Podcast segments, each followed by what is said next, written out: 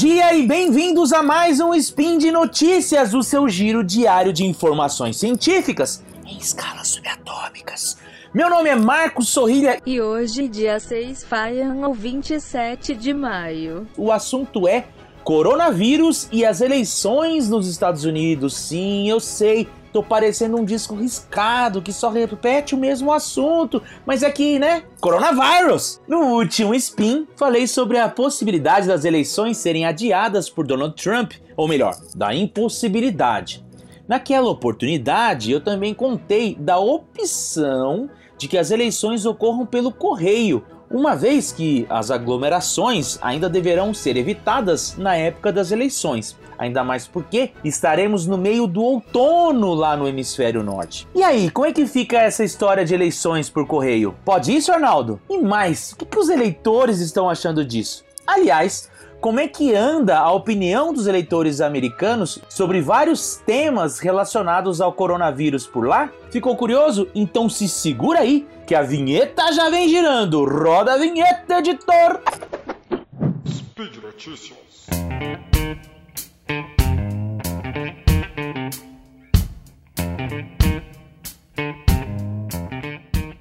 Bom, conforme eu falei há pouco, uma das saídas para salvar as eleições desse ano é que elas ocorram pelo correio.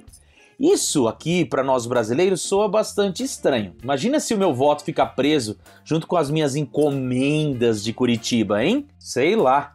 Mas por lá, isso é até de certa forma usual. Quem contou isso para nós foi o Carlos Gustavo Poggio, doutor em Relações Internacionais e professor da FAAP lá em sua conta no Twitter. Aliás, para quem gosta de política e relações internacionais, sobretudo com foco em Estados Unidos, o perfil do Pógio é imperdível. Pois bem, segundo a thread elaborada pelo professor, assim como tudo que se relaciona às eleições nos Estados Unidos está estabelecido pela própria Constituição, Cada estado determina suas próprias regras sobre como deve ser o sistema de votação. E entre os métodos previstos, inclui-se, evidentemente, a votação pelo correio. Aqui então é importante notar que os estados se dividem em três categorias elementares quando o assunto é eleição remota.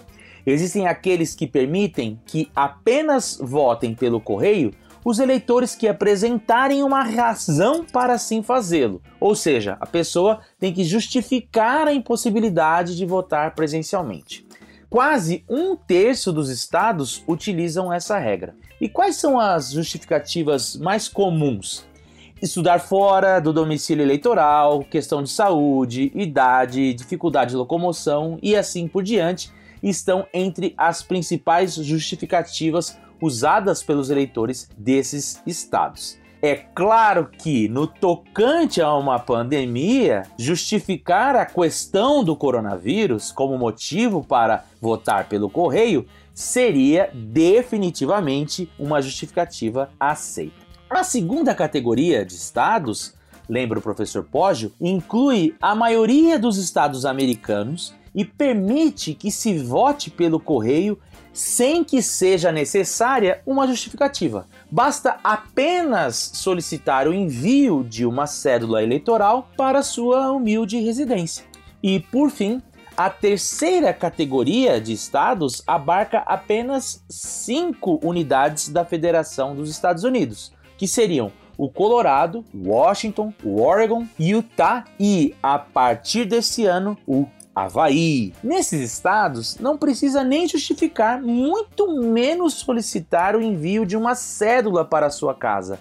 Simplesmente, quem está registrado como eleitor apto a votar já recebe um formulário de votação automaticamente. Bom, até aí tudo bem, já entendemos que cada estado estabelece o seu mecanismo para votação, mas as pessoas fazem uso desse direito por lá? E a resposta é sim. Em termos nacionais, cerca de 25% dos americanos já votaram por correio desde 2014. Vale lembrar que as eleições lá são facultativas e que ocorrem numa terça-feira, sem que seja decretado feriado nacional. Então, por conta disso, existem aquelas pessoas que preferem se utilizar desse método, afinal estarão trabalhando e tudo mais. Para esse ano, espera-se que o número dos eleitores que vão usar o correio passe para 50% do total. Mas e aí? É só mandar uma cartinha para a rua Saturnino de Brito 74 e boa? claro que não. Você precisa comprovar o elementar, que você é você seja por meio de uma firma reconhecida, ou com envio de documento de testemunhas, ou ainda enviar uma cópia da identidade. Mas, como quase tudo nos Estados Unidos, isso depende de como determina cada estado. O método mais comum usado é justamente o da conferência de assinaturas. E, para isso, é necessário que se treinem e capacitem pessoas para fazer o trabalho de detecção de assinaturas falsas. E claro, levando em consideração que a demanda esse ano irá aumentar, é preciso que mais pessoas sejam treinadas para realizar este ofício. Isso garante que fraudes não serão cometidas? Claro que não, sempre tem um bendito que encontra um jeito de burlar o sistema, não é mesmo?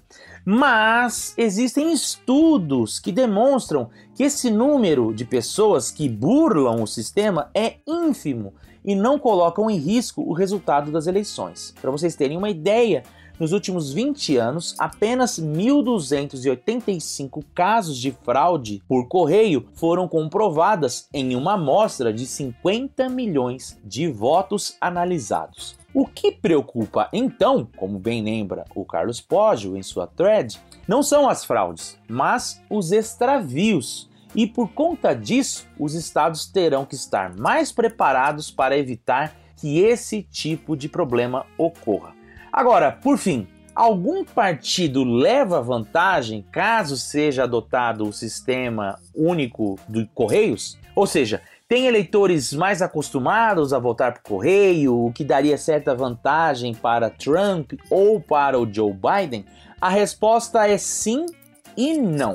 Sim, existe uma leve vantagem para os democratas, mas não o suficiente para alterar o resultado das eleições.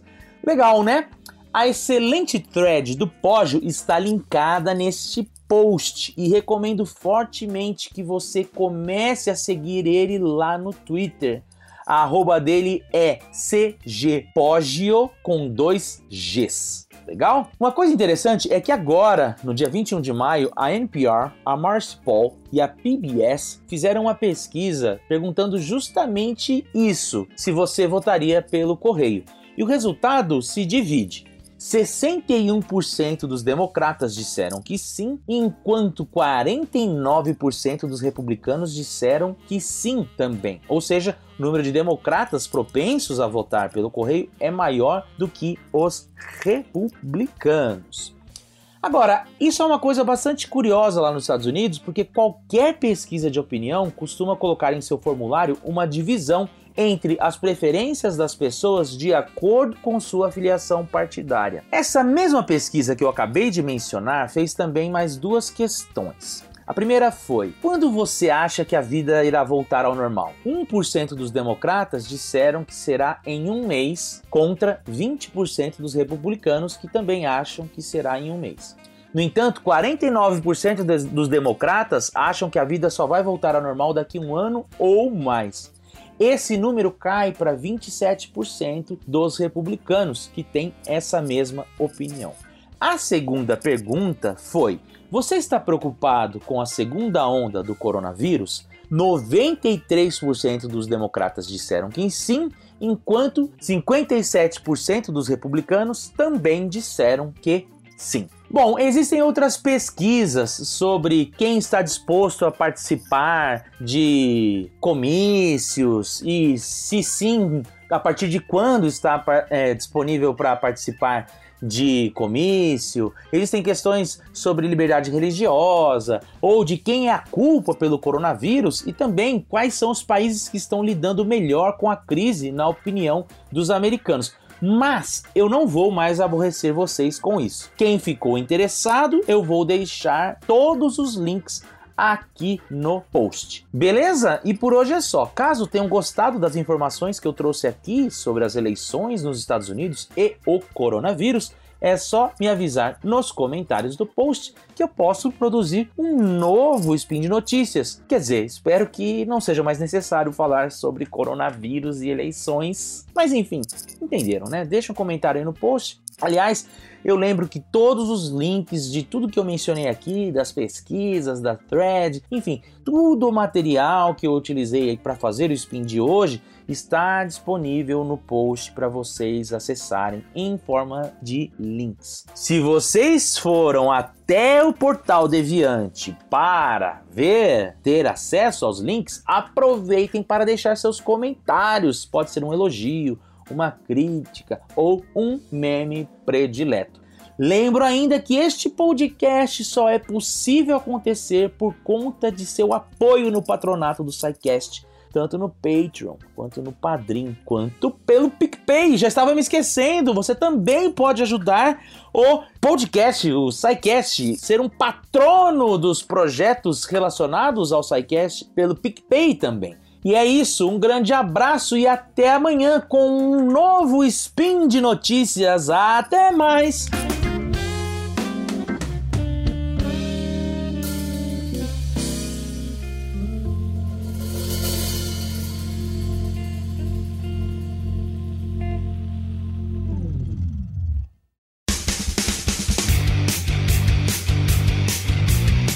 Cortes, edição de podcast.